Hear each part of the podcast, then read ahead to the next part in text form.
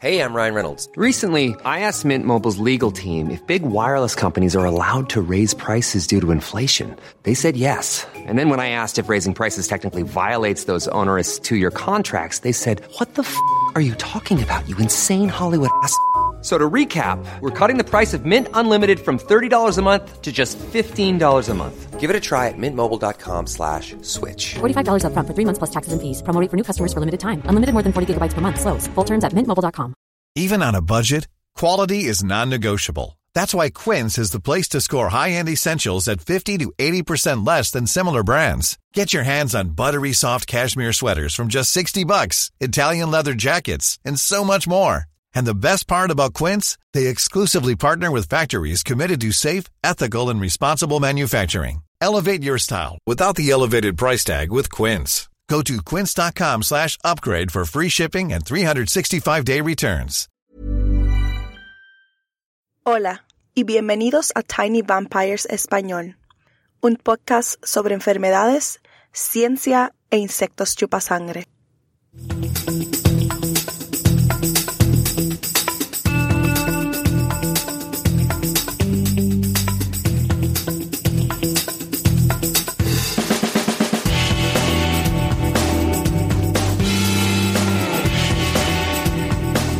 Este es el episodio 12. ¿Por qué los mosquitos necesitan sangre? Soy Raquel Montañez González, su presentadora. Nuestra pregunta para el episodio de hoy fue puesta en el cuadro de preguntas en la Marcha de las Ciencias aquí en South Bend, Indiana. Thomas preguntó, ¿por qué los bebés necesitan sangre? Él preguntó esto porque solo los mosquitos hembras adultas muerden a las personas para obtener su sangre. Hacen esto para alimentar a sus bebés, pero no todos los insectos necesitan sangre para sus crías. De hecho, muy pocos lo hacen. Entonces, ¿por qué los mosquitos?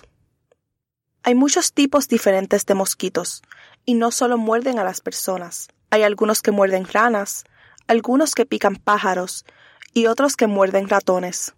Todos estos animales tienen sangre similar, ya que está compuesta de la misma sustancia.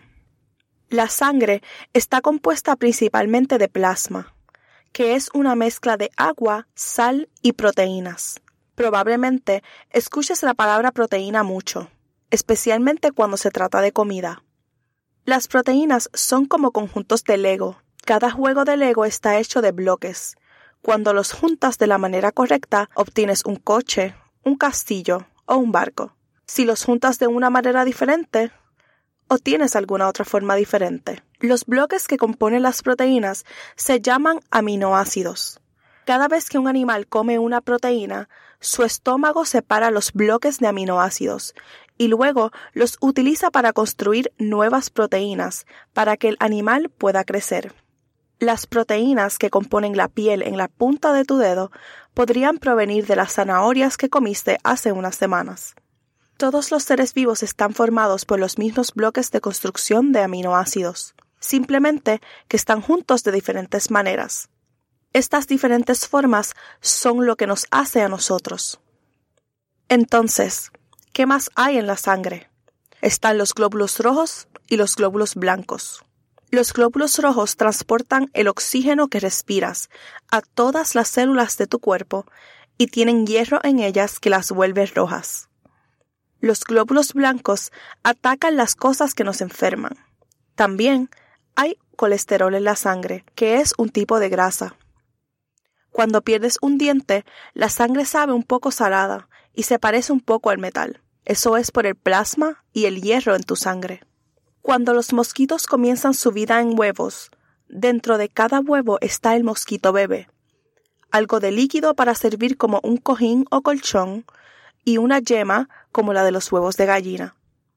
El bebé debe permanecer dentro del huevo y no puede irse a comer.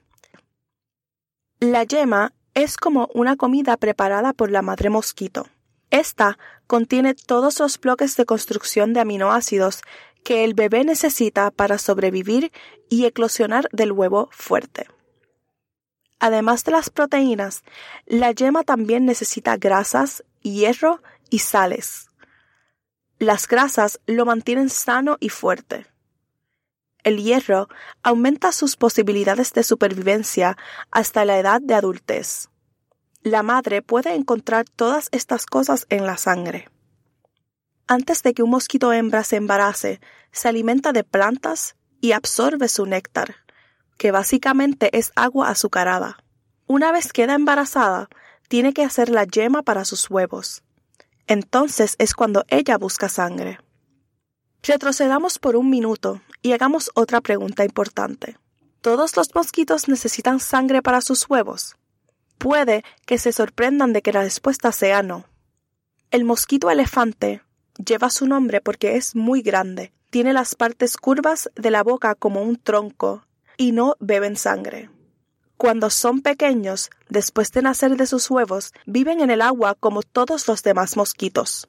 Pero a diferencia de los otros, no filtran pequeñas partículas de comida del agua. Son tan grandes que pueden comer otros mosquitos merodean alrededor de los charcos de agua, engullendo a los insectos más pequeños que ven. Luego, almacenan las grasas y aminoácidos de esta comida y la usan para hacer la yema de sus bebés una vez que son adultos. Hay otros mosquitos que pueden ahorrar las grasas y las proteínas de cuando eran pequeños y vivían en el agua. Estos mosquitos se llaman autógenos. Auto, que significa mismo, y genos significa crear por lo que son mosquitos autocreadores. No necesitan alimentarse de otro animal para alimentar a sus bebés. Los mosquitos que sí necesitan sangre para sus crías se llaman anatogénicos. An al comienzo de una palabra significa sin. Entonces, estos mosquitos son sin autocreación. Los científicos de los que vamos a hablar hoy son el Dr. Reason y el Dr. Milby, querían saber si algunos mosquitos pueden poner huevos sin alimentarse de sangre. Entonces, ¿por qué lo hacen? ¿Qué tal si pausas el podcast y te tomas unos minutos para pensar qué experimentos harías para responder a la pregunta si tú fueras un científico? El informe que Reason y Malby escribieron acerca de su experimento se llama Estudios sobre la autogenia en Culex tarsalis o Studies on Autogeny in Culex tarsalis. Culex tarsalis es el nombre del tipo de mosquito que utilizaron en su experimento. Lo bueno de este tipo de mosquito es que algunos no tienen que morder para hacer la comida para sus crías, y algunos sí lo hacen. Entonces, todo lo demás sobre los mosquitos es lo mismo, solo tienen esta diferencia. Reason y Malby mantienen algunas jaulas llenas de cada tipo de mosquito lo primero que notaron fue que los mosquitos que necesitan sangre se volvieron adultos un día antes. Un día es bastante largo cuando toda tu infancia dura solo una semana.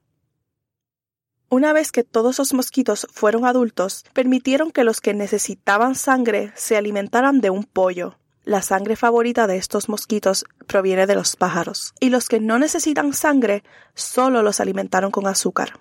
Después de que los mosquitos pusieron sus huevos, Reason y Malby contaron todos los huevos. Los mosquitos alimentados con pollos estuvieron embarazadas durante dos días más, pero pusieron más huevos. Después de que los primeros huevos fueron puestos, los anatógenos, que significa que necesitan sangre, ponían huevos cada vez que obtenían una comida de sangre. Pero los mosquitos autógenos, los que no necesitan la sangre, dejaban de poner huevos. ¿Por qué crees que es? ¿Recuerdas por qué los mosquitos necesitan sangre? Necesitan la sangre para hacer la yema que sus bebés necesitan para comer. Los mosquitos que tenían acceso a la sangre tenían acceso a las proteínas que podían dividirse en aminoácidos y acceder a las grasas que necesitaban para que sus yemas pudieran poner más huevos. Los mosquitos autógenos solo tenían suficiente grasa y proteínas almacenadas de cuando eran pequeños para unos pocos huevos. El azúcar que estaban bebiendo no contenía ninguna proteína. Así que después de los primeros huevos necesitaron comenzar a morder para abastecer sus suministros. Entonces, ¿qué crees que sucedió cuando Reason y Malby permitieron que ambos grupos se alimentaran de un pollo? Pusieron el mismo número de huevos. El Instituto Nacional de la Salud y la Universidad de California pagaron por todos los materiales que los científicos necesitaron para realizar los experimentos. Para responder a la pregunta de Thomas, no todos los mosquitos necesitan sangre. Algunos, como el mosquito elefante, los mosquitos que no quieren sangre, solo se nutren de las flores. Otros no necesitan sangre, pero la tomarán si pueden obtenerla de modo que pueden tener más bebés más sanos y otros simplemente no pueden tener bebés sin la sangre. Todo se reduce a que su madre pueda encontrar las grasas y proteínas que necesita para hacer la yema de sus bebés. Espero que hayan encontrado y continúen encontrando este podcast informativo. El sitio web de este episodio tiene un divertido video para niños sobre cómo pican los mosquitos y por supuesto nuestras notas, créditos musicales y más. Ahora, el podcast en inglés posee una cuenta de Twitter, así que síganlo. Arroba Tiny y tuiteen sus temas o preguntas sobre artrópodos o enfermedades. O háganlo a la antigua, en Facebook o en la sección de contacto del sitio web. Gracias por escucharme. Soy Raquel Montañez González, estudiante de doctorado en la Universidad de Notre Dame y financiada por el Instituto Nacional de la Salud.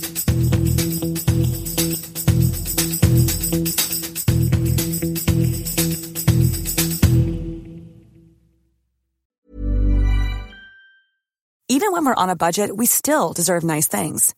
Quince is a place to scoop up stunning high-end goods for 50 to 80% less than similar brands. They have buttery soft cashmere sweaters starting at $50, luxurious Italian leather bags, and so much more. Plus, Quince only works with factories that use safe, ethical, and responsible manufacturing. Get the high-end goods you'll love without the high price tag with Quince.